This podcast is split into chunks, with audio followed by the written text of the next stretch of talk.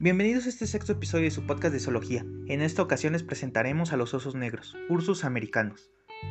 De cuerpo robusto, cola corta y orejas pequeñas y redondas.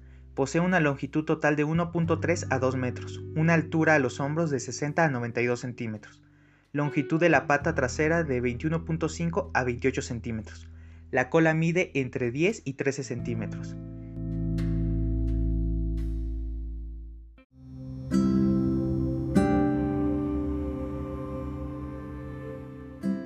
Según su área geográfica y de los alimentos que se encuentran en esa zona, su peso puede variar entre 90 y 216 kilogramos, siendo las hembras más pequeñas que los machos.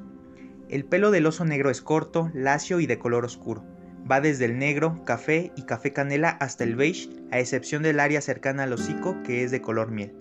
Asimismo, algunos osos negros pueden cambiar de color a lo largo de su vida, de tal manera que pueden nacer con pelaje café e ir volviéndose cada vez más negros, o viceversa, los cambios de tono están relacionados con la nutrición.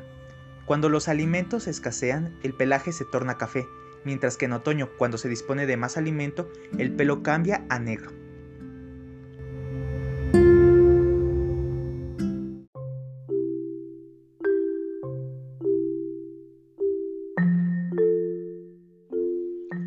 Los osos negros son animales solitarios, excepto cuando se trata de grupos de hembras con crías durante la temporada de apareamiento y cuando se congregan en los sitios de alimentación.